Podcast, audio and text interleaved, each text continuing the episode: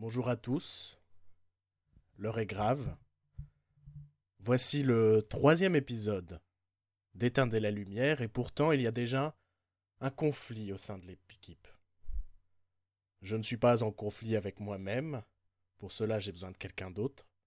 Et cette personne, c'est celui que je pensais être mon ami, celui qui me soutiendrait coûte que coûte, quels que soient mes avis, aussi extrêmes puissent-ils l'être. Putain, je sais pas parler français. Et cet homme, c'est Joël. Bonsoir, Joël. Ouais, bonsoir. Alors, euh, il faut qu'on explique la situation à, à, nos auditeurs. Cette semaine, Joël euh, m'a envoyé un message pour me dire Bruno, ton avis sur Captain Fantastic m'a déplu. Il a kidnappé 17 membres de ma famille. Il m'a envoyé un avocat chez moi. Et le fruit, l'avocat. Alors qu'il sait que je n'aime pas ça? Tout ça pourquoi C'est plein de bonne graisse pourtant. Pour que je lui laisse un droit de réponse par rapport à ma critique de Captain Fantastic. Ah Parce que monsieur n'est pas d'accord. eh bien, vas-y, parle, donne ton avis que je couperai au montage. Ouais. Donc euh, j'ai vu Captain Fantastic cette semaine et je voulais revenir sur pas mal de points que tu avais mentionnés dans ta critique la semaine dernière où euh, je pense que ça penchait vers la mauvaise foi des fois, souvent même. Scandaleux, scandaleux. Euh, tu disais que le personnage de Viggo Mortensen, le père, Et détestable. est détestable, qu'il n'évolue pas, que à la fin du film, il revient au même point qu'au début. Ah, ils achètent une maison. Wouh Ils achètent une maison en campagne et ses gosses vont à l'école. Alors non, je suis contre. On a eu une longue discussion avec la personne avec qui j'étais au cinéma. Je suis contre le fait qu'ils vont à l'école. Pour moi, c'est faux. Et ça se voit d'abord à la réaction des enfants et ensuite au long plan final qui montre que finalement ils en ont rien à foutre. Et on voit que les gamins sont déjà en train de bosser sur leur table, tout ça, et qu'en fait l'école elle est à la maison. Et qu'ils sont encore dans l'auto-éducation. Pourtant, il dit bien que le bus Ouais, mais pour l'école arrive. Mais c'est genre une vanne, tu vois au regard des enfants qui se le... Il y a un lever de sourcil. En fait, j'ai pas parlé de la maison, tout ça, parce que oui, oui, monsieur, j'ai écourté, parce que je voulais pas non plus full spoiler l'histoire. Mais, en vrai, pour moi, ils ont pas particulièrement pris de leçon. hein. Genre, juste, il a acheté une maison au lieu de vivre dans les bois. mais mais mais selon, plan selon plan final, c'est juste qu'il profite de l'instant présent avec ses enfants. Ouais, donc c'est pas que le bus va arriver tout de suite et qu'il faut se dépêcher. Donc c'est faux, ils vont pas à l'école. Ils vont pas à l'école, pour moi, c'est Ils certain. vont à l'école. Pour moi, ils vont pas à l'école. Pour moi, ce long plan semble dire que euh, non, ils vont pas à l'école et que bah, l'école c'est ici et que leur père ça reste leur prof, ce genre de choses. Que tout n'a pas changé en fait dans leur situation. Le seul truc qui a changé, c'est oui, ils vivent plus dans les bois, ils vivent dans une maison au milieu de nulle part, ce qui semble être aussi un trou perdu. Non, ça reste de la campagne. C'est quand même mieux que qu'une forêt euh, complètement recluse. euh. Et autre du coup argument aussi, Autre argument? autre argument, le grand-père n'est pas un connard. Le grand, euh, le grand-père est, un- enfin, je veux dire, le grand-père est un connard. Enfin, tu pensais non, que le c'est grand-père la voix de la était- raison. Le grand-père, c'est pas la voix de la raison. Il est aussi taré que la famille. Déjà, il respecte pas les souhaits, euh, le dernier souhait de sa, sa fille et de sa propre fille. Mais parce qu'il a pas confiance en ce mec taré qui est Viggo Mortensen. Mais non, parce qu'il il respecte pas les choix de sa fille. Sa fille avait laissé un testament disant qu'elle voulait être euh, incinérée Oui, mais selon ses croyances bouddhistes. Oui, mais le souci, c'est que. euh, comment? De par la, la, la, la relation qu'il a avec Viggo Mortensen, il peut pas lui faire confiance, il peut plus lui faire confiance après ce qui s'est passé. Et pour euh, cet homme-là, Viggo Mortensen lui a volé sa fille. Donc tu m'étonnes qu'il ait pas envie que. euh, que bah, sa fille reparte entre les mains, entre de cet homme-là, en fait. Attends, mec, ils finissent par voler un cadavre, putain de merde, quoi. Et tu trouves ça normal. Et tu te dis, waouh, le père, il est Je bien n'ai sain pas pour ses fini. S'il te plaît. Le père est sain pour ses gosses. Il vole un S'il cadavre. te plaît. Je vais, je vais kidnapper un 18e membre de ta famille. Laisse-moi finir, s'il te plaît. Et du coup, je pensais que même s'il avait éduqué ses gosses pour qu'ils puissent survivre en milieu hostile, à la fin, il se rend compte que ils n'ont quand même rien appris par rapport à la vraie vie. C'est pour ça qu'il les emmène à, à la campagne, près de sa famille. Ouais, et genre son fils qui devait aller à Harvard et dans des écoles prestigieuses, au final, il va aller en, en Namibie ou je sais pas où pour choper le sida, quoi. Super, super, super les conseils de vie de Viggo Mortensen. Allez, déterrons le cadavre de votre mère, on va aller la brûler et après on va la jeter ses cendres dans des chiottes. Bordel. Ah, attends, après, j'ai pas fini. J'ai pas fini mes points. Espèce de hippie, va. Et après, je, parce que là, je, non, là, c'est juste euh, les, des contradictions, enfin, des, des points que je voulais te contredire. Oui J'ai pas encore vraiment dit ce que je pensais du film. Non. Pour moi, ce film, c'est du porno pour hipster. Bah complètement Mais complètement Mais tout, tout, chaque seconde Et donc je comprends pas que tu puisses défendre le perso de Viggo Mortensen. Non, je ne le défends pas, je fais l'avocat du diable, c'est différent. Mais quel bâtard, quoi. le pire, c'est que je savais que t'allais taper sur la maison, parce que quand on a fini la critique, je fais Putain, j'ai oublié de dire qu'à la fin, il achetait quand même une maison. Et je me suis dit, bon, tant pis, c'est pas grave, c'est un petit détail. Et je savais, je te jure, quand tu m'as envoyé le message, je fais Il va me dire le coup de la maison et du bus. Putain, je m'en doutais. Ah ouais, donc tout ça pour dire que c'est de la branlette pour, euh, pour hipster, quoi.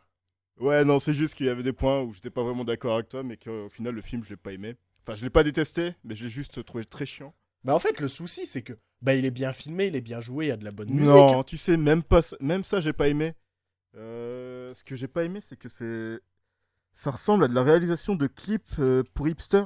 Ah oui Le Oui, mais après, c'est euh, pas moche. Après, c'est pas moche, tu vois. ce Ouais, mais euh, C'est- c'est des trucs, euh, c'est des trucs qui me gonflent en fait. Ces Ouais. couleurs pastel, des gros plans et euh, tu sais la lumière qui t'éblouit au visage parce que je sais pas. C'est Comme si tout était filmé sur un coucher de soleil. voilà, on a. T'as l'impression que c'est un filtre Instagram par dessus le film. Et... C'était le nom de ma sextape. Tout est filmé sur un coucher de soleil. oui. Bon.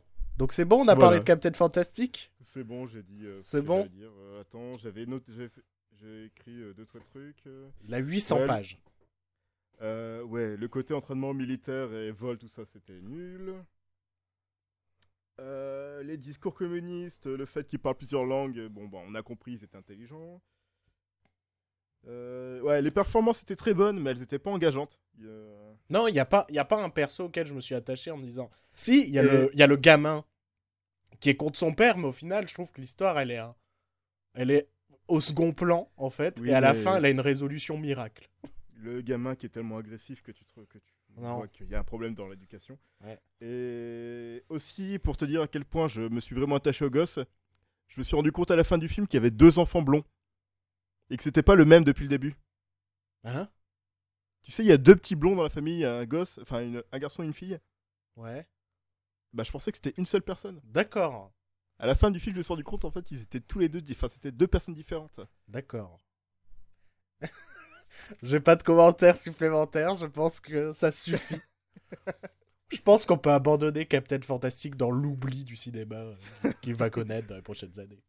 Voilà, c'est juste que il est pas aussi détestable que tu le disais. Bah, moi, c'est juste que le perso de Viggo Mortensen, c'est euh, le genre de- d'être humain que je détesterais dans la vraie vie. Ouais, il est, c'est un connard, mais c'est, il est moins connard à la fin, à la fin du film. Oh, je pense est- qu'il est moins connard. Je pense qu'il, pour moi, on voit pas assez qu'il a pris. Le, seul moment où on essaye de nous faire croire qu'il a pris une leçon, ça dure une minute trente, quoi. Laissez le temps de nous laisser croire qu'il, voilà, il a fait une erreur et qu'il s'en rend compte et tout. Là, c'est, j'ai fait une erreur. Mais c'est pas grave Générique. Putain, va te faire foutre. Les gosses qui sortent euh, de la cale de son bus, j'ai trouvé ça tout match. Mais oui, ils ont passé genre 10 heures dans le bus, euh, dans la cale, sans faire de bruit. Enfin, arrêtez. C'était drôle, quoi. Enfin, je veux dire, euh, tu, tu vois qu'il est en train de faire sa route tout seul, genre, ouais, j'ai appris de mes erreurs, tout ça, puis non, il y a des gosses Ah Je me suis rasé pour rien. Bon, on va peut-être parler d'autre chose parce que là les gens doivent Oui. se dire vous, en- vous nous avez déjà saoulé avec Captain Fantastic la semaine dernière. Et donc on va parler. Je sais que cette émission devait être une spéciale Halloween. Elle le sera, mais dans 10 minutes. D'abord, on va parler un petit peu bah, de la grosse actu de la semaine, qui est la sortie sur les grands écrans de Doctor Strange de Scott Derrickson, euh, Mhm. le nouveau Marvel, le nouveau nouveau super-héros interprété par Benedict Cumberbatch, qu'on connaît Badass notamment, qu'on connaît notamment pour de- du film où il joue là le, le, le, le gay là, le gay scientifique euh, qui découvre les, The euh, Imitation Game. Voilà c'est ça Putain, quel beau résumé. et euh, Star, Star Trek Into Darkness aussi il jouait Khan Mais en fait peut-être- c'était pas Khan Mais peut-être Mais en fait, surtout, mais peut-être surtout pour Sherlock. Sh- Sherlock Je ne veux pas m'avancer. Sherlock c'est pas Robert Downey Jr ça normalement? Ah ouais, je confonds. Je confonds, je confonds. Bon, plus sérieusement, donc Doctor Strange qui est sorti cette semaine, qui était euh, le film de super-héros dont j'en avais absolument rien à foutre, et j'y suis allé le voir en mode je m'en fous. Et en fait, j'en suis sorti de là, mais genre hyper enchanté, et euh, bah, j'ai beaucoup aimé. Qu'en as-tu pensé, toi? Alors j'ai aimé alors il y a toujours les points qui me saoulent un peu dans les Marvel c'est euh, alors il y a un truc euh, un truc qu'on voit souvent chez Marvel c'est le méchant il y a toujours un problème avec le méchant Ah, le, ouais, le méchant est inexistant. Le- alors le méchant en général chez Marvel c'est soit un clone du super-héros.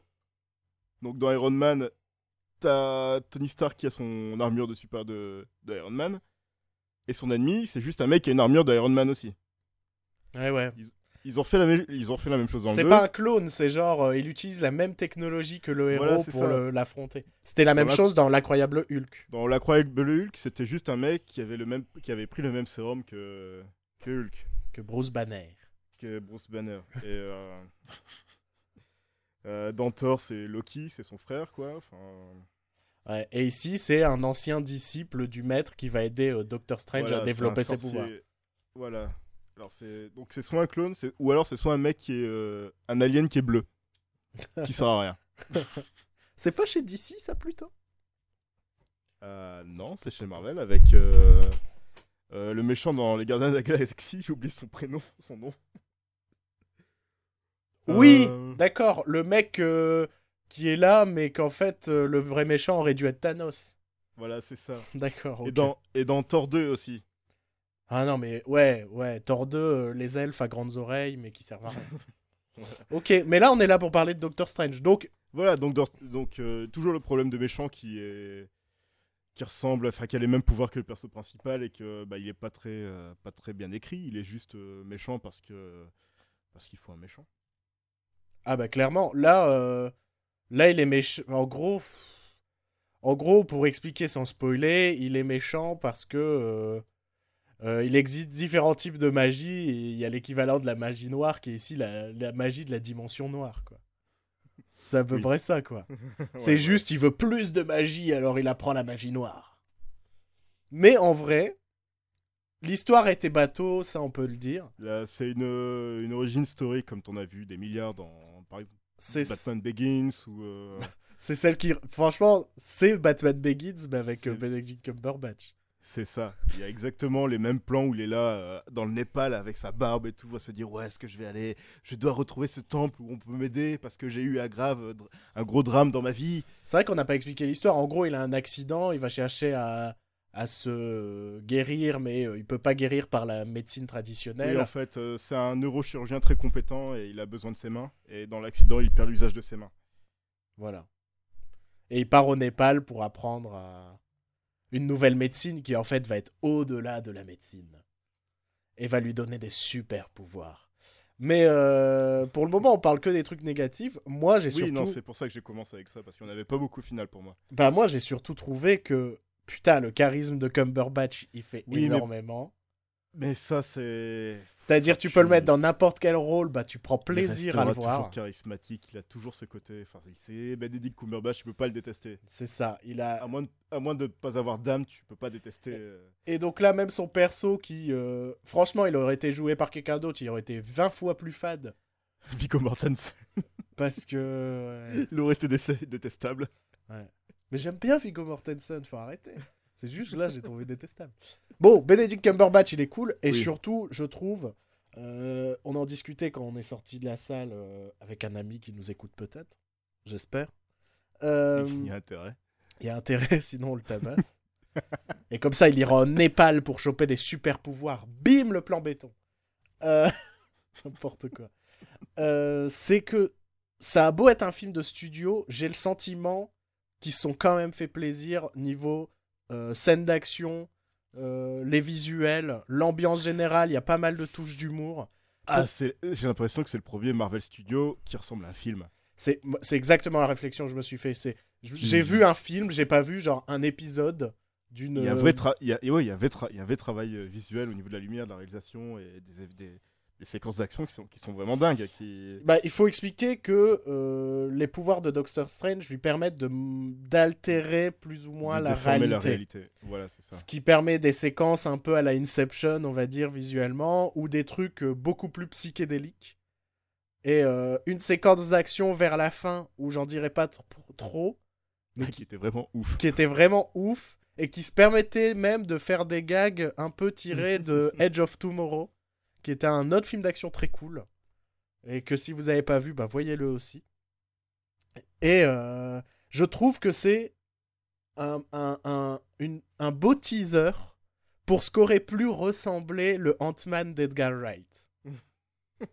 tu vois ce que je veux dire ou pas? Oui, en plus, c'est exactement la même séquence dans Ant-Man. euh, Ouais. Quand il traverse les dimensions, c'est exactement la même. Mais c'est ça. Mais. Avec plus de talent. mais avec plus de talent, plus de fun. Alors que, on va pas se mentir, euh, Scott Derrickson, moi j'ai vu son Sinister que j'avais pas du tout aimé. Je trouvais que c'était euh, cliché lente de film de, de, de- d'horreur. Mhm. Et donc j'étais vraiment pas confiant, mais là j'ai vraiment senti, derrière le côté gros film de studio, une vraie patte esthétique, un vrai parti pris, euh, Ce qui est une première chez Marvel. des séquences d'action très cool et, et qui restaient plus ou moins lisibles, malgré le côté bordélique euh, des... euh, bah on peut en parler, des, des villes euh, qui se retournent dans tous les sens, quoi, parce que ça c'est dans la Ouais. bande-annonce. Euh, et, euh, et bah j'ai kiffé quoi, j'ai kiffé Doctor Strange alors que j'en avais, j'avais aucun intérêt pour ce film en fait, aucun. Et le film a aussi euh, du. euh, ah, comment dire Attends, je suis perdu. Le film a aussi la chance d'être bien contenu sur lui-même. Dans le cas où les menaces que Doctor Strange aff- affronte, c'est des menaces euh, surnaturelles, euh, enfin le côté occulte euh, et magique que les Avengers ne peuvent pas forcément affronter. Ouais. Alors que tu regardes Captain America, le... il se passe un truc, bah Iron Man peut pas arriver parce que c'est un film de Captain America ou Ça c'est débile. Ouais, moi c'est le truc que j'ai reproché. bah Civil War pour moi c'est honteux là-dessus. C'est genre non ils peuvent pas venir parce que c'est pas leur film alors ta il y avait un truc il y a un truc honteux dans Civil War c'est qu'il y, a- il y a tout un passage où euh, Tony Stark veut amener un mineur qui est Spider-Man Ouais. en, en, en Allemagne comme si c'était le seul super-héros de, de, de New York alors que en- au même moment tu sais qu'il y a Daredevil qui est là dans les séries Netflix mais qui se passe dans le même univers tu sais qu'il est là qui est majeur qui est euh, enfin qui a enfin Non, mais ça n'a aucun sens. Ça a aucun- Là, c'est clair que comme ce sont des, des ennemis euh, ésotériques, on va dire, ça pouvait euh, n'être qu'un euh, voilà qu'un super-héros ésotérique. C'est- bizarre à dire. Par contre, euh, je me suis posé plein de questions. Enfin, deux, essentiellement. C'est d'abord, sans trop spoiler, on va dire que à la fin, je trouve que Doctor Strange est beaucoup trop puissant. Et ça devient vraiment un super-héros complètement cheaté. Donc comment est-ce qu'ils vont pouvoir faire, genre dans un deuxième, pour faire... Pour trouver une menace où on va se dire, ah là là, il va être dans la merde. Ça, c'est ma première interrogation. Alors, je connais pas vraiment l'univers de Doctor Strange, mais je suppose qu'il doit y avoir des, des méchants qui, Bah j'espère, parce que qui là, supplantent euh, complètement. parce que là, il peut tout faire à peu près. Donc, euh, c'est Oui. chaud. Et C'est pour, oui, c'est pour ça qu'à la fin, il abandonne sa relique qu'il utilise Ouais, pendant tout le film. Du ah. genre, oui, euh, je la Chut, maîtrise pas par assez. contre, ne spoil pas, ne spoil pas. Mais j'ai pas dit. euh, Ouais, ouais. Tu n'as pas dit que c'était un joyau de... Oui.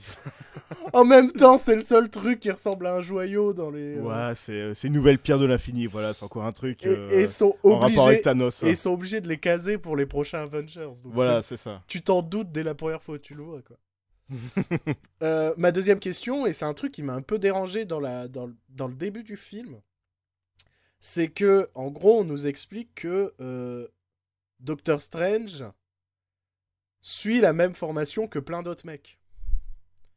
Alors Ouais. pourquoi est-ce qu'on on, on- on prend particulièrement Doctor Strange, mais on prendrait pas aussi les autres mecs? Euh, parce que, à ça par contre, euh, je sais, Doctor Strange, il est euh, très studieux. Ouais, bah Et ça, très c'est montré dans travailleur, le film. C'est montré dans le film et c'est comme ça qu'il devient le sorcier suprême dans le, le comics. D'accord. C'est que même s'il il a, il a pas été entraîné des, des années et des années, c'est son, c'est le fait qu'il soit très intelligent, qu'il a- qu'il apprend vite et, D'accord. et le- son, ouais, voilà, qui, fait devenir très puissant très vite. Ok, ok. D'ailleurs, c'est plutôt montré de façon marrante dans le film, le fait qu'il apprend Oui. vite et tout. Ouais. Je, trouve qu'il- je trouve que les gags sortaient pas complètement de nulle part. Il y avait une Oui, certaine c'était- cohérence, quoi, Voilà, entre l'univers ça, et le c'est- gag. C'est pas le super méchant qui te fait des vannes toutes les 5 minutes et tu te dis bon bah c'est bon, j'ai compris quoi. Par C'est- contre, le c'est super méchant est un peu gâché, parce que c'est quand même Mads Mikkelsen. Mais c'est. Et il a c'est- c'est- Pas grand C'est chose comme ça dans tous les. Marvel. Ils ont toujours des putains d'acteurs pour faire des putains de méchants et c'est raté quoi. En vrai, Entre- le méchant le plus mémorable des Marvel, bah c'est le premier. Non, c'est- c'est encore plus ancien. C'est Willem Dafoe dans le premier Spider-Man. hein. Ah ouais, mais moi je parlais pas des Marvel. Tu euh, parles enfin, Marvel de- Studios. toi. Voilà, c'est ça. Ok. Sinon, qu'as-tu pensé de la musique de Michael Giacchino? Alors, euh, Parce que je sais que c'est On- ta spécialité, les bandes originales. oui, c'est. tu parles d'une autre vie là. Une autre- Euh, euh, pour ceux qui n'ont pas vu, il y a une vidéo de- d'un YouTuber qui s'appelle Tony Zhu, Every Frame, Every Frame's a Painting, sur la musique dans le Marvel Cinematic Universe qui est pas très marquante et qui est gâchée par l'utilisation des musiques tempora- temporaires, tout ça. Ouais. Et du coup, pour ce film, ils ont appelé Michael Giacchino, qui est pour moi un des rares compositeurs qui pourrait se, qui pourrait être euh, un successeur de John Williams. C'est beaucoup, c'est genre la- la- c'est la grand, c'est le grand compliment qu'on peut se faire à Michael Giacchino. C'est il est assez talentueux pour remplacer John Williams, je pense. Il est, euh, pour un peu le recentrer auprès des gens, c'est notamment le compositeur des derniers- Star Trek, Des ou encore de pas mal de Pixar, dont Les Indestructibles. Les Indestructibles, Ratatouille, Ouais. là-haut. Donc euh, il fait des musiques euh, très mémorables et souvent utilisées par M6 pour monter leurs émissions. Regardez M6, vous allez connaître la musique de Michael Giacchino par Alors cœur. là, je t'int- je t'interdis d'amener ton amour pour Top Chef dans cette émission. Mais Philippe Etchebest, c'est la vie. Non, non, non, non, non, non, non, non, pas dans ce podcast, s'il te Philippe plaît. Etchebest, c'est mon, c'est- Non, c'est je mon, ne suis pas d'accord. c'est mon totem. oui, bon voilà. Et donc, ton- qu'as-tu pensé de la musique de, de Giacchino pour euh, Doctor Strange Euh, J'ai trouvé très cool. Elle est pas mal, ouais. Elle est. Bon, je dis pas non plus que c'est. euh, Je vais dire qu'elle. Je vais pas dire qu'elle est complètement folle tout ça parce que en fait, euh, c'est relatif à ce qu'on a connu dans le reste des films Marvel. Enfin, euh, c'est la meilleure qu'on ait quoi. C'est. Moi, ce que Elle a un j'ai, côté, ce- euh, ce que j'ai un beaucoup côté. re- Ce que j'aime bien chez Giacchino, c'est son utilisation d'instruments non utilisés dans d'autres musiques de films. Et là, on Ah se ouais, retrouve lui, quand même avec du clavecin. du, du clavecin, du, un peu de guitare. Ouais. Et ce côté rock progressiste des années 70, à la Pink Floyd, tout ça, moi je trouve ça super cool. Enfin, ça suit avec le côté psychédélique des, des séquences, euh, des séquences qu'on a dans le film. Après, à deux trois moments, il y a deux trois mesures qui font très appel au, au thème de Star Trek.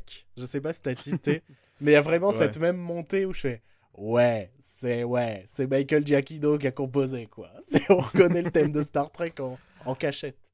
Oui, voilà, mais après, on peut dire la même chose de John Williams, on reconnaît ah, sa bah patte oui, dans chaque film. bien sûr. Mais tant mieux d'avoir une patte, en fait. Oui, voilà. Après, il y a avoir une patte et faire comme Hans Zimmer, quoi. Ça, c'est plus une patte. J'aime bien Hans Zimmer, mais c'est quand même à cause de lui qu'on se retrouve avec des musiques très fades maintenant. Ah, mais il a niqué la musique à Hollywood. Ouais. Voilà. C'est bon, on n'a plus rien à dire sur Doctor Strange euh, non, je pense qu'on a tout dit. En tout cas, je le conseille vraiment parce que même moi qui en avais pas grand-chose à faire, ben ça ça m'a bien oui, plu. ça, fait- ça fait du bien de voir un film de super-héros où les gens, les, les personnages ne se foutent pas sur la gueule avec des coups de poing. Aussi, ouais. Bon, après, il y a Voilà, ce côté un que- peu ridicule des tours de magie. Notamment Oui, mais euh, du euh, ce que j'ai appelé euh, le tour du créneau, qui permet d'ouvrir des portails vers euh, d'autres euh, destinations du monde, tout ça, pour pouvoir voyager plus vite. Mais donc ça reste par moments un peu ridicule, mais une fois qu'on se dit ouais, c'est magique.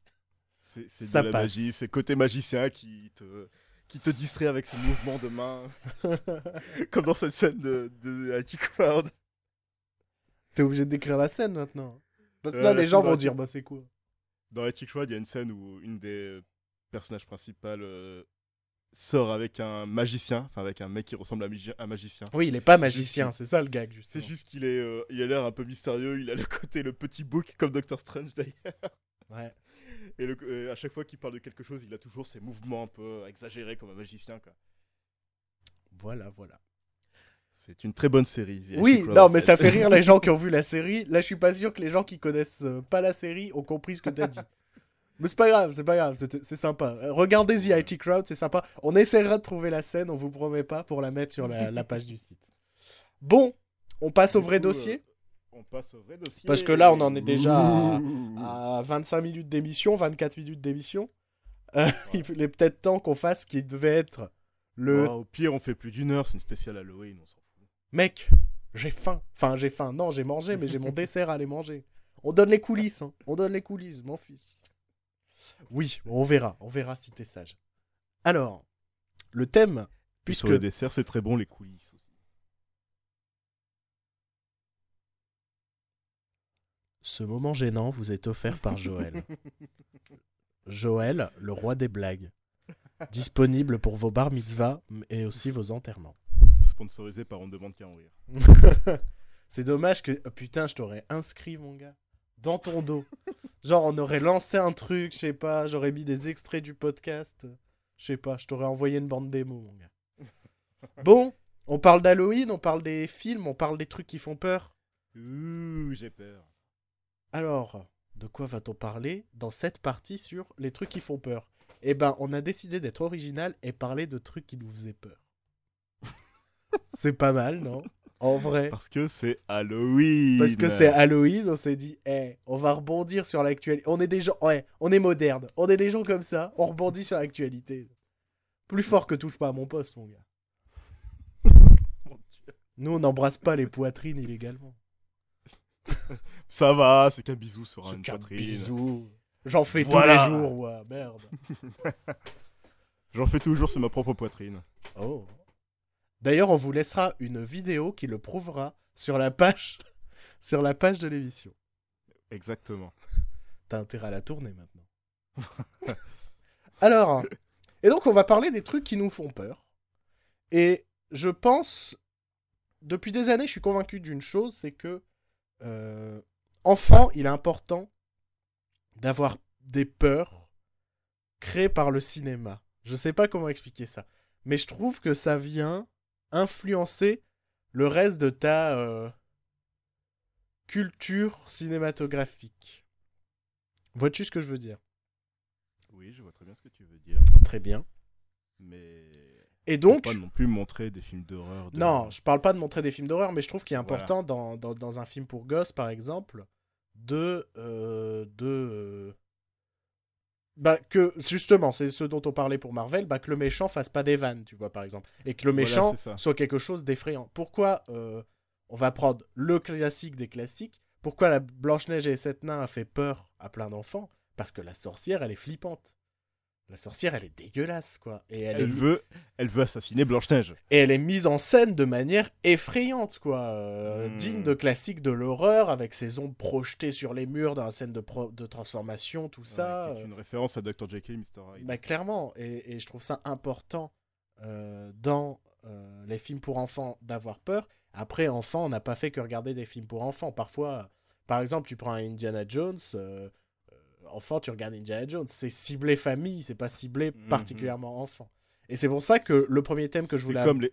C'est comme les Gremlins aussi, qui était un film d'horreur à l'époque. Ouais, Euh, c'est un- film familial maintenant. c'est ça, ça c'est génial quand même. C'est Bon, tout ça pour dire que le premier thème que je veux lancer, c'est euh, savoir ce qui, toi et moi, nous faisait peur quand on était Mhm. enfant euh, face à ce qu'on voyait au cinéma, par exemple. Enfin, surtout au cinéma, puisqu'on a une émission sur le cinéma à la base. tu veux commencer ou... Ah, je vais commencer soft. Ouais En fait, là, j'ai quatre. fi- Non, j'en ai cinq. J'ai cinq films. Ouais, on va booster quand Euh, même hein, à un moment. Voilà. Euh, le premier, c'est un truc euh, qui m'a pas traumatisé non plus, mais c'est euh, c'est le rituel que j'avais quand j'étais gosse, c'était me cacher pendant une scène de Pee-wee's Big Adventure, le premier film de Tim Burton, Ouais. qui est, une qui est un road trip très loufoque avec un personnage qui ressemble à Mr Bean qui prend de la drogue. Euh, C'est un beau résumé. voilà, Mr Bean sous acide. Et en fait, il y a une scène où il, euh, il est pris en autostop par une, euh, par une camionneuse. Où on se rend compte, en fait, c'est un, c'est un mort-vivant, c'est un fantôme. Et elle raconte son histoire, comment elle est morte dans un accident de voiture très grave. Et tout d'un coup, elle, son visage se transforme en, en stop motion, euh, avec euh, enfin, un, un visage assez horrible. Qui est, bon, qui est très drôle quand tu regardes maintenant, c'est assez ridicule, mais c'est un truc qui me faisait peur quand j'étais petit. Enfin, qui me Ah, surprenait. que- Je, trou- je trouve ça encore assez. euh, euh, pas effrayant, mais très étrange, quoi, à regarder. Parce qu'on passe d'un visage du, de- d'une comédienne à un truc en pâte à modeler dégueulasse qui fait comme ça. Donc, je sais pas, je, je considère que c'est encore. Ça peut être pas effrayant, mais euh, surprenant en tout cas. C'est oui, c'est un jumpscare, mais quand tu connais la scène, enfin quand tu, je connais le film par cœur. Ouais, c'est marrant. même déjà- ouais. Même déjà petit, je le connaissais par cœur, donc je savais que la scène arrivait, mais même ça, ça me faisait peur quand j'étais petit. Je me souviens que je me cachais en dessous de la table pour pas regarder ça. Ah bah moi, niveau, euh, dans cette même idée, euh, niveau film que je regardais tout le temps quand j'étais petit, mais j'avais trop peur d'une séquence, c'est Les Sorcières, qui est euh, l'adaptation de Sacrée Sorcière de Roald Dahl. Mhm. Et euh, je rebondis justement sur ton truc parce que c'est une scène euh, pas similaire, mais l'idée c'est que c'est l'histoire d'un petit garçon qui part en, qui est effrayé par les sorcières et qui part en vacances avec sa grand-mère. Sauf que manque de peau, il tombe en pleine convention de sorcières qui se passe dans l'hôtel. Et euh, il y a toute une séquence où, bah, pour le moment, tu vois que toutes les sorcières sont plutôt jolies. Enfin, il y en a une qui est campée par euh, Angelica Houston, qui, était à l'époque pas la femme la plus moche du monde non plus, tout ça. Et- Disons qu'elle est, qu'elle est très sexy dans la famille Adams. Ouais. Et il y a cette séquence où en fait toutes les sorcières qui sont dans la, dans la convention euh, ferment les portes à clé et elles retirent toute leur fausse peau Oh mon dieu qui était sur elle. Et genre, il y en a, euh, elle enlève le, genre la peau de son visage et elle se retrouve avec un nez de 30 cm dégueulasse. Euh, T'as des trucs qui coulent, des pustules. euh, C'est immonde de chez immonde. Et euh, cette scène-là m'effrayait parce qu'en plus, il y a tout un suspense sur les deux petits garçons qui sont cachés dans la convention et qui assistent à cette scène. Et surtout, il y a un petit garçon qui s'appelait Bruno. Alors, mais moi, mais c'était, c'était la peur. Enfin, j'adorais regarder ce film parce qu'au final, ça finit bien, tout ça. Mais cette séquence-là, c'était la peur de ma vie, quoi. C'est, euh, je me cachais, euh, mais euh, je me cachais derrière mes, mes mains. Et, et je pense que c'est lié à un truc où tu vas te moquer de moi. Oh mon dieu. Dis toujours. Je pense que c'est lié au fait que petit, j'avais peur de, de Bernadette Chirac dans Les Guignols. et et du- d'une vieille grand-mère qui était dans Les Feux de l'amour. Et en fait, je pense que j'avais peur des vieux et des rides et Oh, tout non. ça. Jacques Tu vois, j'avais. pe- Mais je te jure, c'est pas une vanne. J'avais peur de Bernadette Chirac. Mais dans les guignols. Et, et, et, et je pense que c'est lié à cette, à cette idée d'un visage. C'est terrible ce que je vais dire. Mais d'un visage un peu déformé, tu vois, avec des plis, avec ce genre de choses. Et, et cette séquence dans, dans, dans Les Sorcières, ça me. Oh, ça me tuait, quoi. Et pourtant, c'est un film pour les gosses. hein. Mais pour le coup, je trouve que c'est un film pour les gosses où euh, la méchante fait peur. Et ça, c'est cool. Ouais. Un autre, euh, un autre exemple? Euh, alors là, euh, Indiana Jones et le Temple maudit. Évidemment. La scène où, où, où le où le prêtre de la secte indienne euh, arrache le cœur avec la musique. Enfin, cette scène, elle est, elle est vraiment intense cette scène. En même temps, c'est Le- pas un, pas un cancre qui l'a faite, quoi. C'est pas un camp qui a fait cette scène, non, mais cette, la musique, la- l'arrachage de cœur, les cris, puis le mec qui prend feu. Enfin, c'est- vrai que. De C'est. toute façon, C'est c'est stressant. de toute façon, Spielberg lui-même dira que. euh, il a du mal avec. euh, il faut savoir que Spielberg a du mal avec Indiana Jones 2. Justement parce qu'il le trouve beaucoup trop sombre pour les gosses. Spielberg et Lucas étaient dans des périodes très sombres de leur vie aussi à ce moment-là quand ils ont Ouais. produit ce film. Et ils étaient tous les deux dans des divorces et il y avait plein de problèmes donc du coup ils se sont dit bah allez fuck it. euh. Mais moi, je pense que ça reste mon préféré. De par cette histoire euh, toute simple. Parce que euh, il y a 2001. Et que euh, 2001, c'est la vie. Faut savoir que dans la vie, il y a 2001 et Philippe Etchebest. Ah C'est le nom de ta prochaine sextape. 2001 et Philippe Etchebest. Je veux la voir tout de suite, mon gars. Oh mon dieu. Oh merde. Oh non, c'est Ah, dégueulasse. Docteur C'est dégueulasse parce que c'est un chinois. Ça me plaît pas. Ton racisme latent ne me plaît pas. Je, je suis euh, horrifié par, euh, par, euh, par tes paroles. Non, c'est dégueulasse parce que c'est un enfant. Viens de tilter un truc. En fait, tout à l'heure, j'ai voulu faire une transition entre Pee-wee et les sorcières. Mais en fait, j'aurais dû faire une transition entre Pee-wee et un, un des films qui m'a le plus effrayé de mon enfance, qui est Mars Attack. Ouais. Mars Attack, j'ai passé mon enfance à avoir cette peur de. Bah voilà, de ces extraterrestres qui arrivent et qui peuvent nous tuer en un clin d'œil, quoi. Et il me faisait super peur. Mais au point que, Mm. dis-toi, parfois. Enfin. Je pense que j'aurais pas été un, un- un enfant sympa durant la Seconde Guerre mondiale. Parce que. je, je me souviens qu'enfant, quand je regardais Mars Attack, et qu'après j'allais me coucher, j'avais cette pensée, bah moi, si les extraterrestres ils arrivent, bah j'essaye d'être copain avec eux. le collabo. Et, et je me dis, waouh, Bruno, Bruno, l'enfant collabo. C'est quand même sublime. Mais ouais, Mars Attack, euh, bah, les morts ont beau être, ont, ont beau être rigolotes. euh, pour un enfant, euh, c'est chaud quand même, quoi. La peau, elle est Mmh, désintégrée, ça devient des squelettes. euh, euh, Il y a une meuf qui bouffe le doigt d'un mec. Il y a une femme qui se retrouve avec le corps d'un chien. Ouais, enfin, j'ai toujours trouvé ça très cartoon, donc euh, ça m'a jamais vraiment choqué, ça. Enfant, enfant, ça m'a oh, enf- oh, franchement, je pense que Mars Attack, dans le sens film familial, Mars Attack est le, est le, est le film qui m'a le plus traumatisé. Sinon, le vrai film qui m'a le plus traumatisé, c'est euh, c'est euh, Dracula. Lequel? Euh, Aujourd'hui, je ne sais plus, je sais plus dire lequel. Euh, mais euh, enfant, je me souviens avoir vu un, un Dracula. Ça devait être sur Ciné, Cinéma Frisson, un truc comme ça dans l'après-midi. Un vieux, mais en couleur, mais ça. Je pense. Avec Christopher Lee? Je pense que c'était Christopher Lee, ouais. Mais euh, je pense que Mhm. c'était recolorisé un peu à l'arrache et tout. Et, euh, et je me souviens que j'ai regardé ça, euh, bah, c'était euh, une maison en pleine campagne, tout ça. Et pendant des années, quand je dormais dans cette maison, sachant que les volets pouvaient s'ouvrir de l'extérieur, ben, je dormais en, en scrutant la fenêtre et en gardant la, la couverture levée tout autour de mon cou Hmm. pour pas qu'il puisse venir me mordre dans la nuit. C'était à ce point-là que j'avais euh, j'avais Ouais. peur des vampires. Ah, j'ai un peu une même peur comme ça. C'est un film que j'ai jamais vu en plus. C'est juste des passages que j'ai vus. C'est à Mickeyville. Ouais. C'est la scène où il y a deux yeux brillants qui regardent par la fenêtre et qui s'en vont. Oh putain. Et pendant longtemps, j'ai eu cette peur comme ça que deux yeux brillants me regardent pendant la nuit, pendant que je dors.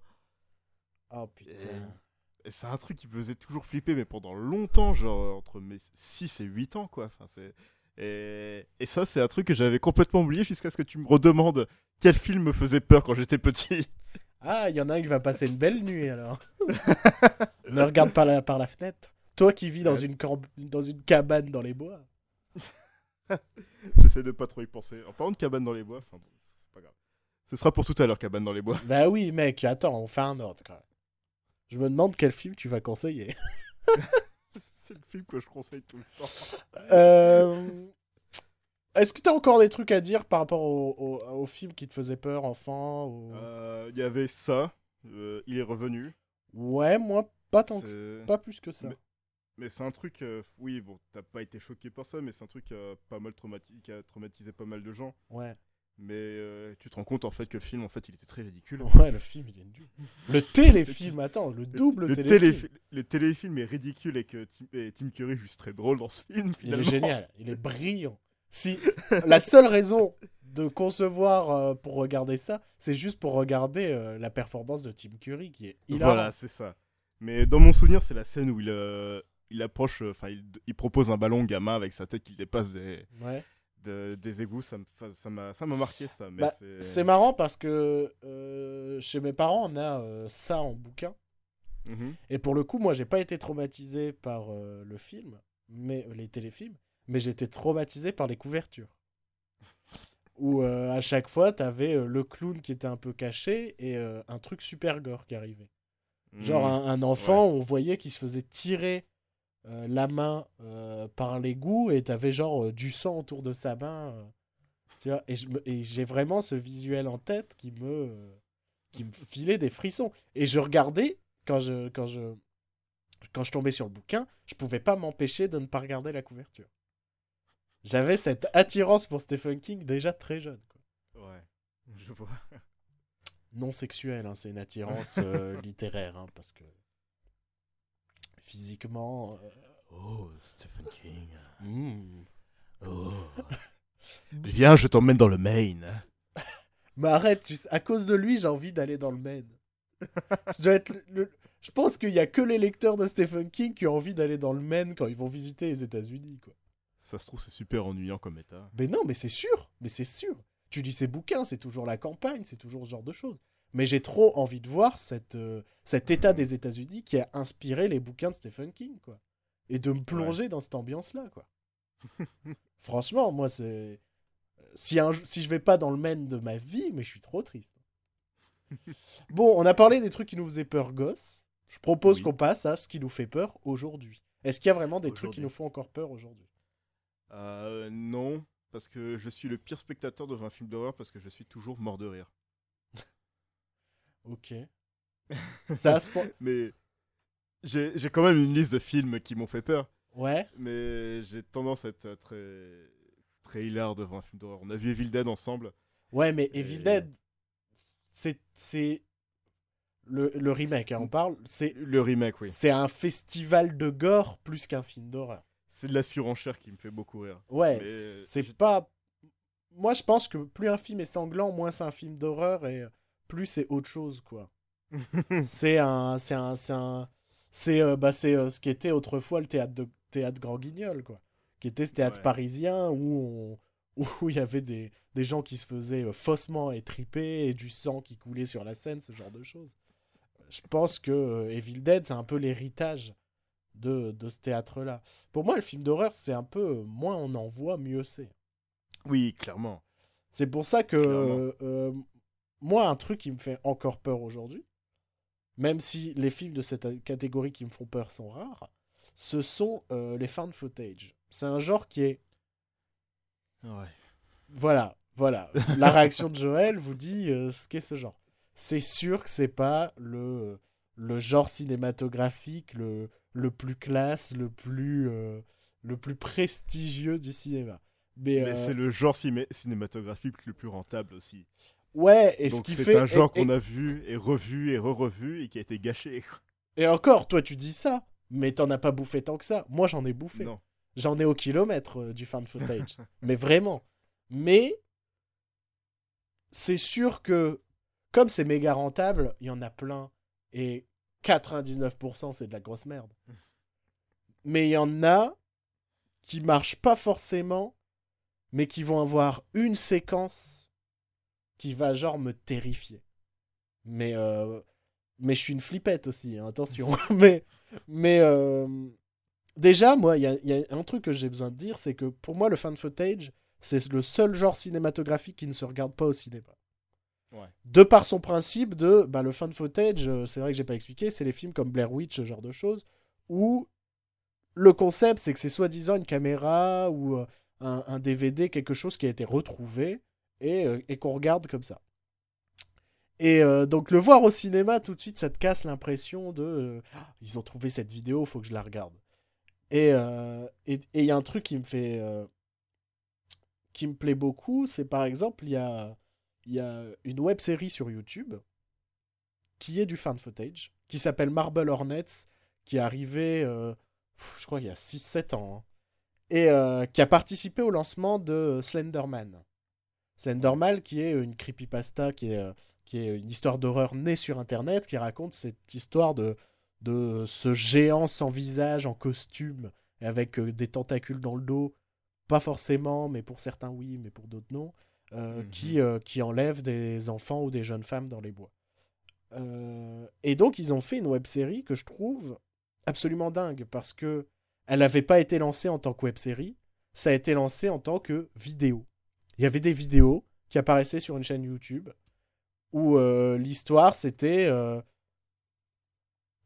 les épisodes pouvaient faire entre 30 secondes et 15 minutes et, euh, et en gros c'était un mec qui avait qui avait aidé un de ses potes à faire un, court métrage genre euh, pseudo-romance, je sais pas quoi, et en fait le court métrage n'a jamais été fini et ce pote a disparu. Et lui, il a feuilleté les heures et les heures et les heures et les heures de rush qu'il a pu euh, récupérer chez ce pote-là. Et en fait, il diffuse sur YouTube ces rushs-là. Et c'est cheap par moment, mais ça participe, je trouve, à l'aspect horrifique. Par exemple, il y a des épisodes où juste il va, où juste, euh, bah tu sais pas ce qui se passe, mais euh, c'est l'intérieur d'une maison qui est filmée et il n'y a pas de piste audio, donc c'est du silence pur. Et ça m'a vraiment déstabilisé. Et c'est en ça que je trouve que le fan footage est un, est un genre intéressant. C'est que ça correspond pas au code du cinéma. Pour moi, c'est un train fantôme en fait. non, mais pour moi, le fan footage, c'est du train fantôme. C'est, c'est pas du cinéma, je suis d'accord. euh, mais en même temps, c'est pas forcément si simple de faire croire que c'est pas bien fait et que c'est fait à l'arrache. Hmm. Tu vois, il y a beaucoup de fan footage qui ne fonctionnent pas parce que justement, l'image elle est trop belle, il y a des effets spéciaux, donc tu vois que c'est des images de synthèse. Il y a trop de plots de champs contre champs et de, Ouais. et de plans différents, et là, c'est très raté. Euh, Mais je vois ce que tu veux dire. ouais, le... un, fan- un beau fan footage, c'est quand tu... tu penses que c'est vrai, enfin, quand t'as vraiment l'impression que t'as vraiment Ouais. trouvé une, euh, une vidéo. Ouais, et que, et que, le, t'as ce doute qui plane. euh, et que le truc est pas surmonté, tout ça. Euh, surmonté dans le sens trop monté, pas, sur- pas sinon ça ne veut rien dire. Mais euh, j'ai en tête, et euh, après je te redonne la parole, une séquence d'un d'un fan footage qui m'a marqué, alors que le fan footage était nul. Euh, je trouve, je sais plus le nom. Ça vient juste de me revenir. C'est par le réalisateur de God Bless America. Euh, donc, connais pas. tu connais pas God Bless America? Ça me dit rien. c'est un petit film indépendant assez cool où un mec un jour pète un câble. Un monsieur tout le monde quoi qui pète un câble, qui regarde la Mhm. télé et qui se dit je vais aller buter une meuf de télé-réalité. Et en fait, il se retrouve à faire un un peu un, un, un raid à travers les émissions euh, putassières de la télévision et aller buter des gens. et euh, et c'est euh, c'est pas un chef-d'œuvre, mais c'est franchement, c'est un bon petit film indépendant. On vous mettra la bande-annonce aussi. Et, et donc, il a fait un film, un fan footage. Je crois que c'était son film qui a suivi, qui a pas particulièrement marché, qui s'appelait Willow Creek. J'ai retrouvé le nom. Et euh, qui racontait l'histoire d'un couple fasciné par Bigfoot et qui décidait de, euh, bah, de partir dans les bois pour aller chercher Bigfoot. Donc la trame complètement classique. Et euh, le film fait genre 1h10 et pendant 50 minutes, il se passe rien, c'est chiant. Il marche dans les bois et c'est tout, quoi. Et c'est un cauchemar, quoi. C'est genre, mais qu'est-ce que c'est que cette merde? Mais le souci, c'est que les 15 dernières minutes du film, je les ai trouvées folles. C'est le mec, il s'est dit, je vais faire un truc anti-cinématographique au possible. C'est un plan fixe où on voit le couple sous la tente, en plan séquence, effrayé parce qu'il y a des bruits autour de leur tente et il se passe des trucs. Et c'est juste un plan fixe de 15 minutes. Et j'étais en angoisse comme jamais. Alors que je me suis fait chier pendant une heure. Et là, ce qui pourrait être le plus chiant du film, eh ben ça m'a mais scotché. Je fais, mais ils vont se faire buter, il va se passer un truc. Mais qu'est-ce que c'est qui est derrière leur tente? Et et il y a très peu de dialogue. hein. Ils se regardent, ils sont. euh, elle, elle pleure à moitié, tout ça, mais il se passe rien d'autre. Et pour autant, ça m'a. euh, ça m'a complètement marqué. Et c'est pour ça que, pour conclure, je dirais que le, que le, le fan footage est un, genre qui, euh, qui mérite d'être court en termes de durée. Un film d'une heure et demie, un fan footage, l'heure et demie sera pas bonne et passionnante, c'est certain. Mais il y aura toujours une ou deux séquences par-ci par-là d'intéressantes. Et c'est pour ça que j'aime bien, et je m'adresserai là-dessus, euh, petite saga de film qui s'appelle VHS. Bon, le troisième est une grosse merde, mais parce que c'est pas du tout par les mecs qui ont fait les deux premiers. Qui est en fait une compilation de 4-5 petits fan footage d'un quart d'heure. Ouais. À chaque fois avec leur petit concept. Genre, il y en a un, c'est un sportif qui part euh, dans les bois avec sa GoPro, il se fait mordre par un zombie. Et donc après, en fait, on se retrouve à être un zombie. Et donc euh, à faire éruption dans un goûter d'anniversaire, ce genre de choses. Euh, Il y en a un autre, c'est des journalistes qui vont en Thaïlande enquêter sur une secte. Euh, et ça dure un quart d'heure et il n'y a pas de trop, quoi. Un quart d'heure, c'est suffisant mais- pour raconter ta petite histoire. C'est pour ça que YouTube, c'est vraiment la plateforme parfaite, la plateforme parfaite pour le, pour le, le fan footage. Ouais. Je sais que je vais regarder une vidéo d'une minute euh, sur un truc euh, qui fait peur, je vais être terrifié. Ouais. Alors Ah, les vidéos- Ouais. Les vidéos YouTube, moi, ça peut me terrifier des Ah, fois. mais qu'un ouais. film d'horreur, je sais, je sais que je vais être mort de rire devant. Les vidéos de Mais- fantômes à la con qui durent une minute. Ah, ça, ah, moi, ça me fait mais flipper. ça, mais c'est l'angoisse. C'est l'angoisse, c'est comme les creepypasta. Des fois, tu lis des histoires comme ça sur Reddit. Moi, rien que d'y penser, j'ai des frissons. Ouais. Les adultes, les bonhommes. On est des hommes, des On- vrais. On a des bonhommes. On a peur sur des vidéos fake de fantômes sur YouTube. Qu'est-ce que tu vas faire, hein? Bon, toi, qui... pas, forcé- Toi- pas forcément des vidéos de fantômes, il y a des trucs euh, complètement bizarres. Des- Tu connais la vidéo de, de ce robot, une sorte de robot avec euh, un masque de femme qui parle euh, Ah bizarrement. oui, oui, oui, oui, bien sûr. Euh... Non, mais je vois ce que tu veux dire. C'est euh, Avec... et qui lui donne des expressions faciales. Voilà, c'est Sauf qu'à un moment, une- ça part en sucette. Il y a une histoire de meurtre et tout, je sais Ouais. plus, je... j'ai jamais osé regarder cette vidéo jusqu'au bout parce qu'elle me faisait trop flipper. On essaiera de vous mettre un peu des petites vidéos en lien, euh, des trucs qui nous font un peu peur. On verra si on, si on a le temps. Donc toi, qu'est-ce qui te fait donc s'il y a pas de si tu te marres devant les films d'horreur, mais tu me dis qu'il y a quand même quelques euh, films qui t'ont fait peur. Est-ce que tu peux nous en citer deux trois? Euh, Il y a les autres de Alejandro Amenabar. Ça fait Ouais. des années que je l'ai pas vu, mais je sais que dans mon souvenir, j'étais vraiment terrifié devant ce film. Ouais. Euh, le, le côté. Le fait qu'on voit pas ce qui se passe, on sait pas ce qui se passe. Et, C'est ce que je dis. Le meilleur film d'horreur, on ne sait pas ce qui se passe. et pour, et- et pour moi, les autres euh, représentent bien ça. Il y a eu euh, La guerre des mondes de Spielberg.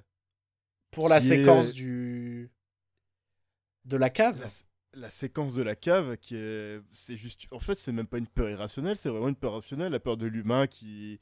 qui pète un câble et. Ouais. Et moi, ça m'avait ça m'avait fait peur quand je l'ai vu au cinéma. Ouais. Et même, pas forcément, c'est même le film en lui-même, je pense que. Je dirais pas qu'il m'a fait peur, mais je pense que j'ai. J'ai dû avoir la même sensation que toi devant Mars Attack, mais devant la guerre des mondes, D'accord. où euh, là c'est vraiment les. En plus, c'est du point de vue de Tom Cruise, c'est pas le. C'est pas une dépendance Day où tu vois toutes les grosses explosions. Ouais. C'est le euh, c'est le point de vue d'un père de famille, quoi. c'est le point de vue d'un père de famille qui vit ça, de son. Où Tom Cruise joue juste un, un ouvrier qui veut sauver sa famille. C'est pas un ouvrier qui va devenir le super-héros national qui va détruire tous les extraterrestres. Ouais, c'est ça qui me fait rire parce que parfois tu retrouves euh, la guerre des mondes dans euh, les gros films d'action avec Tom Cruise et tout. Alors que pour le coup, Tom Cruise joue pas son héros de film d'action. hein. Voilà, c'est ça. Et c'est c'est pour ça que La Guerre des Mondes est un film sous-estimé aussi pour moi. Ouais, non, mais oh, ouais. ouais. Mais bon, on va pas commencer à... On va faire un- une émission spéciale Spielberg une fois, on va pouvoir se masturber pendant une heure. Ouais, Et on dira aux gens, vous êtes des cons si vous avez pas aimé celui-là. Le pour gros géant, c'est compréhensible. Oui Voilà. Ouais. Et, Mais les autres, euh, non. et peut-être Amistad, je sais pas, je l'ai pas encore vu. Moi non plus. Amistad et la couleur pourpre, j'ai pas encore. vu. Voilà, c'est ça. Où euh, c'est juste un juif qui parle de la peine des noirs. Enfin bref, on va peut-être en parler ça une autre fois. Et donc, il y a un dernier ou? Un dernier, il y a The Thing de John, John Carpenter. Ah, pour le coup, je me marre, moi, devant The Thing.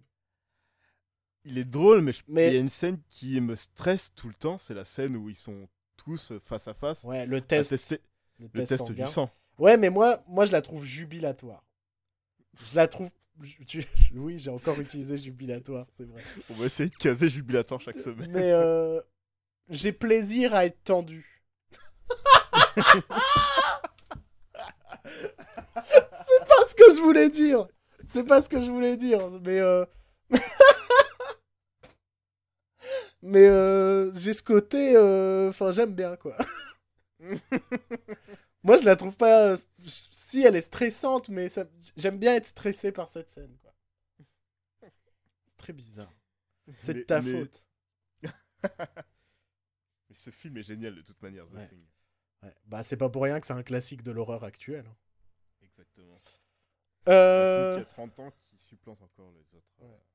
euh, on parle de trucs qui nous font peur, mais de films d'horreur, on pourrait parler, parce que moi je sais que j'ai un exemple, d'une scène d'un film qui n'est pas un film d'horreur, mais avec une scène qui nous fait peur. Oui. Oui. Est-ce que toi, t'en as trouvé une? Parce que c'était un peu le, le truc le plus compliqué sur lequel je t'ai demandé. euh. J'en ai trouvé une. T'en as trouvé une? À la base, j'allais partir sur euh, Pee-wee's Big Adventure, mais j'en ai déjà parlé. Ouais. Je me suis dit que je vais plutôt en parler des films qui faisaient peur quand j'étais enfant. Ouais. Mais j'en ai trouvé une autre. Ouais. Un film très récent. Un film qui est sorti cette année.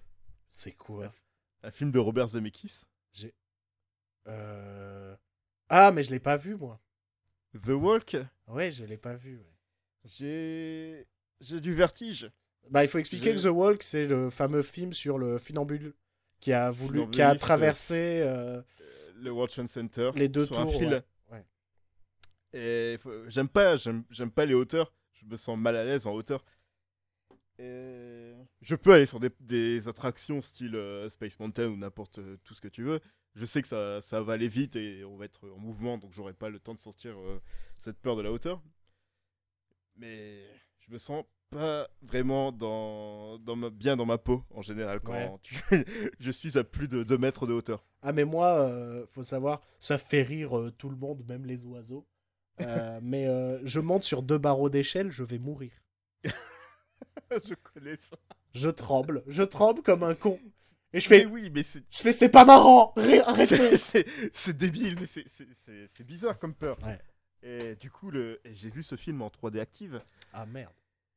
Et la scène de le climax du film où il traverse euh, le World Trade Center, j'étais pas bien. Je me sentais, j'étais pas bien. J'étais tout seul dans la salle.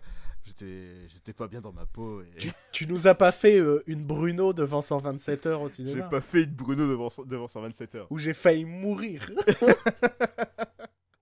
Pourtant, je suis pas sensible au truc gore. Mais la scène où il se coupe le bras, j'ai failli mourir, quoi. Se fait arrêter. Pourtant, c'est, elle est pas particulièrement gore. Je, je sais pas pourquoi j'ai mal vécu ce moment, surtout que je l'ai revu depuis. Et je me suis dit, tout ça pour ça Mais t'étais pas malade ce jour-là? Si, si, j'étais malade et, euh, et euh, j'avais pas cours et je me suis enchaîné plusieurs films au ciné. Et comme j'étais malade, je fais bah je vais pas manger. Et le dernier film de la journée, c'était 127 heures. Et donc j'étais à jeun et malade en train de regarder un mec qui se coupait le bras. Et je crois que mon cerveau s'est dit t'es en train de faire n'importe quoi, on va essayer de te rendre fou pour que tu quittes la salle. et bah non, je suis resté. Putain, quel souvenir 127 heures. Ouais. Ah. C'est bon, t'as rien d'autre à dire sur euh, The Walk? Euh, non, c'est juste que le vertige, c'est nul. Ouais. Euh, moi, la scène, toi, la oui, scène toi, qui, Bruno? est- qui, qui me traumatise, mais vraiment, c'est Mulholland Drive de David Lynch, où il y a une séquence très étrange. Bon, en même temps, c'est Mulholland Drive. En même temps, c'est David Lynch. Et en même temps, c'est David Lynch. Mais il y a cette séquence très particulière où. euh, Bon, je l'ai pas revu depuis quelques années, mais je crois qu'il y a un personnage qui raconte d'un rêve récurrent. Euh, donc, il est assis dans un diner, qu'il en- il est en train de parler à son pote en disant qu'il a un rêve récurrent qu'il fait toujours où euh, il y a un clochard hyper chelou qui, euh, qui lui fonce dessus, plus ou moins, quoi. Et il regarde par la fenêtre, et là, il y a le clochard qui lui fonce dessus. Enfin, je sais plus si, je sais plus si, je sais plus s'il sort ou s'il regarde par la fenêtre. C'est vraiment un souvenir Il- lointain. Il sort pas, il, il sort pas d'une poubelle? de derrière une poubelle. Ah, c'est une connerie comme ça. Mais, waouh À chaque fois que je vois cette séquence, j'ai peur, quoi. Parce que je sais qu'il va arriver, qu'il va me faire peur. Et, euh, et euh, bon, après, euh, bon, mon souvenir est assez imprécis de la scène, mais, mais je sais que, ouais, clairement, c'est- le film est pas horrifique, quoi que ce soit. Il y a même des passages de comédie euh, dans Mulholland Drive. Et pour autant, euh, waouh, ce segment-là, c'est vraiment. C'est peut-être un des trucs qui me fait le plus peur, quoi. Même euh, hors film d'horreur et tout. C'est, c'est vraiment un des trucs qui me fait le plus peur, je pense, c'est cette séquence de Mulholland Drive. Ce qui est con. c'est juste un clochard qui, qui fonce sur un mec en sortant d'une poubelle, quoi. Et du coup, depuis, tu as la peur des clochards. Ouais. J'ai peur des vieux et des clochards, c'est bon. c'est... Et de Bernadette Chirac. Oh mon dieu, imagine que Bernadette, Bernadette Chirac perd son job et est à la rue. Oh merde. Bruno Bruno, Viens donne-moi tes pièces Viens. jaunes. Dans mon sac à Une main pièce en jaune pour manger. Ah là là. Bon, il est peut-être temps qu'on fasse la dernière partie Oui, et qu'on mette un terme à l'émission. à nos vies aussi. Parce que j'ai envie de manger mon dessert. Hein? J'ai fait de la cuisine pour rendre hommage à Philippe Etchebest, Oh mon dieu, non mon idole, que je citerai désormais dans toutes les émissions. bon, Pourquoi je euh... me suis embarqué bon, petit conseil. Petit conseil. Donc un petit conseil de film pour regarder à Halloween, c'est-à-dire ce lundi. Alors moi, je pense qu'il y a un seul film à regarder pendant Halloween. Ouais, C'est c'est un film qui est vraiment fait exprès pour Halloween. ouais. C'est Vendredi 13. Lol, Blague. blague. Non, qu'est-ce que t'as proposé, toi? T'as rien à proposer? Euh, Alors, j'ai écrit, j'ai une petite liste. Ouais. J'ai Fiston avec Kev Adams et Franck Dubosc. ah merde. Moi je peux pas, c'est le truc euh, plus effrayant que le clochard de Mulholland Drive. Kev Adams et Franck Dubosc ensemble dans un film, moi, ça me... Ça me terrifie, ça me fait pipi, ça me fait me faire pipi dans mon, dans mon slip. D'ailleurs cette semaine j'ai tenté de regarder Camping 3. J'ai bien dit, j'ai tenté.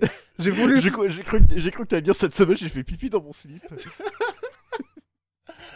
J'ai tenté de faire un live tweet de Camping 3 et je crois qu'au bout d'un quart d'heure, j'en avais marre. et je fais oh non, oh non, c'est fini. C'est- non, J'en peux plus, j'en peux plus, allez. Euh, moi j'ai des vrais conseils hein, de films. Euh, j'ai The Thing, du Ouais. coup, je, re- je ressors The Thing. J'ai Branded de Peter Jackson. Ouais, pour plus du Halloween rigolo un oui, peu gore. voilà, parce que moi je pense qu'Halloween c'est une fête, euh, tu dois te marrer devant un film. Ouais, Et du coup, j'ai mis aussi la trilogie Evil Dead. ouais. Une, petite soirée, une petite soirée devant les trois Evil Dead, c'est très drôle. T'as mis tes classiques quoi. J'ai mis mes classiques et j'ai mis les- l'éternel, celui que je conseille chaque année. C'est la cabane dans les bois de Joss Whedon. De Drew Goddard, De Drew Goddard, écrit par Joss Whedon, pardon. qui est un. Faut pas trop en dire. C'est C'est. une déconstruction du genre. Voilà, c'est un bon film. hein. On dit pas ça euh, ironiquement, c'est vraiment un bon film. Mais c'est un film qu'il faut regarder sans trop en savoir, à part que c'est un groupe de teenagers américains qui vont dans une cabane, dans les bois. Pour baiser. Voilà. Parce que il faut se détendre avant les examens ou un truc comme ça. Voilà, c'est ça. Et euh, si on vous le conseille, c'est que c'est pas juste ça. Non, c'est vraiment. Et pour le coup, c'est même conseillable aux gens qui n'aiment pas les films d'horreur. Exactement. C'est vraiment un film euh, appréciable par tous. Bon, il y a quelques trucs un peu gore, mais euh, à part ça, c'est plutôt conseillable. Euh, moi, je vais conseiller deux petits films qui sont qui sont en train de devenir mes classiques d'Halloween et même de, de cinéma d'horreur de manière générale. Le premier que je veux conseiller, c'est Trick or Treat de Mike Doherty, qui était le, le scénariste d'X-Men 2, un truc comme ça. Je sais qu'il a un peu travaillé Je avec euh, Brian Singer. oui, c'est Brian Singer qui a produit même euh, Trick or Treat. Ouais, et, euh, et en fait, si vous voulez, c'est euh, Halloween, le film. Mais pas le film de John Carpenter. un film qui condense tout ce qui peut être Halloween. C'est. si vous voulez un film sur Halloween, qui parle d'Halloween, qui se passe à Halloween, pour regarder à Halloween, faut regarder Trick or Treat. En gros, ça va être. Je sais plus exactement le nom, mais 4-5 histoires qui se passent la nuit d'Halloween et qui vont s'entremêler. Euh, les personnages vont se croiser, ce genre de choses. Et c'est 5 histoires plus ou moins horrifiques et plus ou moins comiques. Pour moi, c'est pas un film d'horreur pur et dur. C'est même. Je pense c'est regardable avec des gens qui n'aiment pas l'horreur. Mais euh, chaque plan respire Halloween, mais c'est vraiment un truc de fou. Il y a forcément une citrouille ou alors euh, l'étalonnage de l'image qui est un peu orangé, ce genre de choses. Ce qui fait que pour moi, c'est vraiment devenu un classique d'Halloween. Et je pense que euh, ben, ce lundi, je vais me le regarder. Euh, surtout que je trouve que Mike Doherty a créé l'équivalent du Père Noël pour Halloween dans son film. C'est on, on, peut pas faire icône plus Halloweenesque que ce personnage-là, qui est un petit enfant avec un sac sur la tête et euh, qui, qui court après les bonbons et qui euh, tue avec euh, des sucettes ou des bonbons. et je trouve cette image de, de tu vois tu vois jamais le visage du gamin qui est sous le sac mais il y a toute une séquence où il court ap après un mec avec une sucette et il va croquer dans la sucette et en fait la sucette va devenir un truc hyper tranchant en fait du fait qu'il a hmm. croqué et court après le mec dans sa maison tout ça et je trouve ce perso tellement génial. Et, euh, et euh, Mike Doherty a sorti cette année Krampus, qui était un peu moins bon pour moi, mais qui était quand même très très bon. Et euh, Krampus, c'est l'équivalent pour Noël. Quoi. Il a fait un film sur Halloween, il a fait un film sur Noël. On attend son prochain film sur Yom Kippour. Non, apparemment il repartirait vers Halloween. Il referait peut-être un Trick or Treat 2. Oh. Ce qui est dommage, mais comme j'aime bien le premier, ça me gêne pas. Euh, moi, j'aimerais bien qu'il. Bah, on en avait déjà discuté. Pour moi, ce mec-là est fait pour réaliser Gremlins. Parce que, euh, bah, pour moi, voilà, le ton de Trick or Treat, c'est le ton de Gremlins. C'est un, un film d'horreur des années 80 qui devient presque un film familial. c'est un peu plus malsain quand même. Parce qu'il y a. Euh, il y a quand même, Red Media avait conseillé Mike Doherty pour Gremlins. Ouais, ouais, ouais, carrément. Dans leur critique de Krampus. Carrément. Ça me semble logique en fait. Euh, Mais ce qui est logique ne va pas forcément être ce que Hollywood va faire. Et c'est dommage. C'est vraiment dommage. Et sinon, j'ai un deuxième petit film à conseiller. Euh, qui s'appelle. Euh, Dis-nous tout. Qui s'appelle Lake Mungo. Qui est réalisé par Joel Anderson. Et c'est un film très peu connu. Mais pour moi, c'est clairement un, un de mes classiques du film d'horreur. Et je pense qu'il mériterait d'être vu par plein de monde. Euh, c'est le concept, c'est pour résumer brièvement le concept, c'est presque comme si Paranormal Activity était montré sous forme d'un documentaire. C'est-à-dire qu'en fait, on a, un, on a un documentaire sur une histoire d'horreur. Je sais pas mhm. si tu vois euh, l'idée. Après, tout est fake, c'est un faux documentaire, mais tout est crédible dans ce qui se passe. Les séquences d'interview sont très bien jouées. Le réalisateur joue avec le spectateur. C'est-à-dire, bah, je peux pas trop en dire, mais il y a des choses où vous allez tiquer, dire mais ça, c'est pas très bien fait en fait. Et en fait, ça va avoir une explication plus tard dans le film où on va comprendre pourquoi c'était pas très bien fait. Ce genre de choses. Et, et, je trouve le film canon. Ça raconte juste l'histoire, la disparition d'une euh, d'une adolescente et du fait que sa famille est convaincue de la voir sur des photos, euh, est convaincue de l'entendre parfois dans sa chambre, ce genre de choses. Oh putain, Quoi? Oh putain, je viens d'avoir une... une grosse flippette. Pourquoi? Je regarde, euh, je regarde la porte euh, de... devant moi, qui est une porte vitrée. Ouais. Et en fait, euh, la lumière, de le reflet de... des lampes ouais. font deux points brillants sur la lampe. Le mec, il se m'a psychoté d'Amityville. Et du coup, j'ai eu un gros sursaut. Oh, le mec, il va pas dormir, c'est évident. Bon, en tout cas, je vous conseille Lake Mungo. Euh, les plus, euh, je dirais pas cinéphiles, mais téléphages d'entre vous verront que euh, Lake Mungo cache aussi un hommage à Twin Peaks de David Lynch. très subtil en termes de personnages, d'avancée dans l'histoire, qui est d'autant plus appréciable. Donc c'est pas un gros film d'horreur, il n'y a pas de jumpscare, il n'y a pas ce genre de choses. Mais c'est malsain et il y a ce côté bah, film d'horreur vu d'un point de vue documentaire qui est très cool. quoi. Et C'est très euh, bien un film d'horreur sans jumpscare. Ouais, bah, de toute façon, le- l'essence du, du film d'horreur n'est pas forcément le jumpscare. Hmm, tout à fait. Le jumpscare, c'est un petit truc en plus que tu peux mettre de temps en temps. C'est pour ça que les fan footage, je les compare à des trains fantômes, parce qu'ils usent du jumpscare jusqu'à la moelle. Ouais. Dans Lake Mungo, il y a des passages fan footage, parce qu'on va revoir des vidéos de famille, tout ça. Mais il y aura jamais un jumpscare. Mais par contre, euh, tu vas regarder la vidéo de famille, et tu vas dire C'est normal qu'on dirait qu'il y a un visage dessiné là-bas dans le fond de la pièce. ça fait peur un peu. Voilà, ça va aller. La peur va s'arrêter euh, là à peu près. C'est pas un film effrayant, mais, mais, euh, mais je trouve que ça peut devenir un putain de classique ce film. Ça fait, je crois, peut-être bientôt 10 ans qu'il est sorti et c'est toujours un film méconnu, mais qui mérite vraiment une, une belle réputation parce que je le trouve Hmm, je, connais... je connaissais pas ce film. moi. je le trouve très intéressant. Ah non, bah non, moi, euh, moi je l'ai connu parce que euh, bah, je fouille et je fouine pour des films d'horreur. Et à un moment, je cherchais euh, des films d'horreur concept, entre guillemets, et je suis tombé sur ce film d'horreur documentaire, entre guillemets. Puisque c'est un faux documentaire. Voilà. C'est pas. Hmm. Voilà. C'était une bonne conclusion. je pense que là-dessus, on peut conclure. Là, on a gagné le podcast. Eh, on a tenu une heure au final, une bonne heure, une heure cinq, je dirais à peu près. c'est- très bien. On, très a bien. fait, on vous a fait un beau podcast d'Halloween. On vous rappelle qu'il y a la page Facebook, le compte Twitter et le site où on va essayer de vous publier un maximum de bandes annonces, d'extraits de ce dont on vous a parlé cette semaine. Et, euh, et donc, euh, vous pouvez nous retrouver là-dessus. Euh, Joël, tu as une annonce à faire? La semaine prochaine, il n'y aura pas de podcast. Et comment ça Parce se que fait? je suis en vacances à Barcelone. Regardez-moi ça. Le hippie. Je vois pas non Qu'est-ce plus. qu'il y a de hippie à. Barcelone? La cathédrale, c'est hippie. Le parc Güell, Voilà. c'est hipster. Sale hipster, il va à Barcelone. Il va aller manger des, des steaks végétariens à Barcelone. Scandale. C'est exactement ce qui va se passer en plus. Scandale. Il va même pas aller manger de la paella. hein.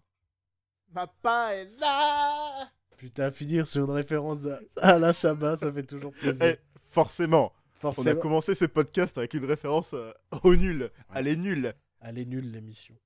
La meilleure émission du monde. Exactement. Bon, allez, on vous laisse. Donc, on se dit pas à la semaine prochaine, mais à dans deux semaines. Pour une À émission spéciale crevette. Au revoir.